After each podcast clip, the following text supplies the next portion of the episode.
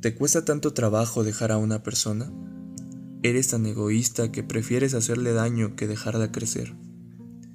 ¿Eres tan vacío que prefieres estar en un lugar donde no te quieren, no te aprecian, mucho menos te necesitan? Por Dios date cuenta, carajo, y es que el amor no se ruega ni se fuerza. El amor nace e impacta en el alma sin que nos demos cuenta. ¿Por qué aferrarte a algo que te lastima?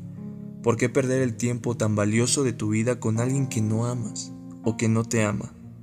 La energía es sagrada y nos puede llegar a confundir y cegar. Lamentablemente, si no estás en el lugar indicado habrás perdido seis meses, uno, dos, cinco, diez años, o peor aún, toda una vida. Qué hueva, de verdad, qué flojera poner en el pedestal más alto a las personas incorrectas. Qué flojera llorarle a aquel que se fue aquel que nos fue infiel.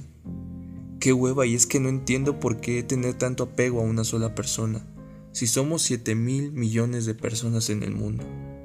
Qué flojera buscar como desesperados el amor en otro lado, teniéndonos a nosotros mismos, nuestro cuerpo, nuestra energía, nuestro ser.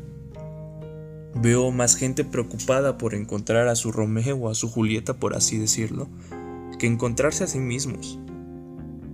En fin, lo único que busco con este mensaje es que puedas mirarte un poquito más. Mírate, carajo, mírate al espejo y pregúntate si realmente te amas lo suficiente como para amar a alguien más. Ya no le llores, ya no le busques, ya no te aferres a esa persona. A menos que esa persona, a menos que esa persona seas tú.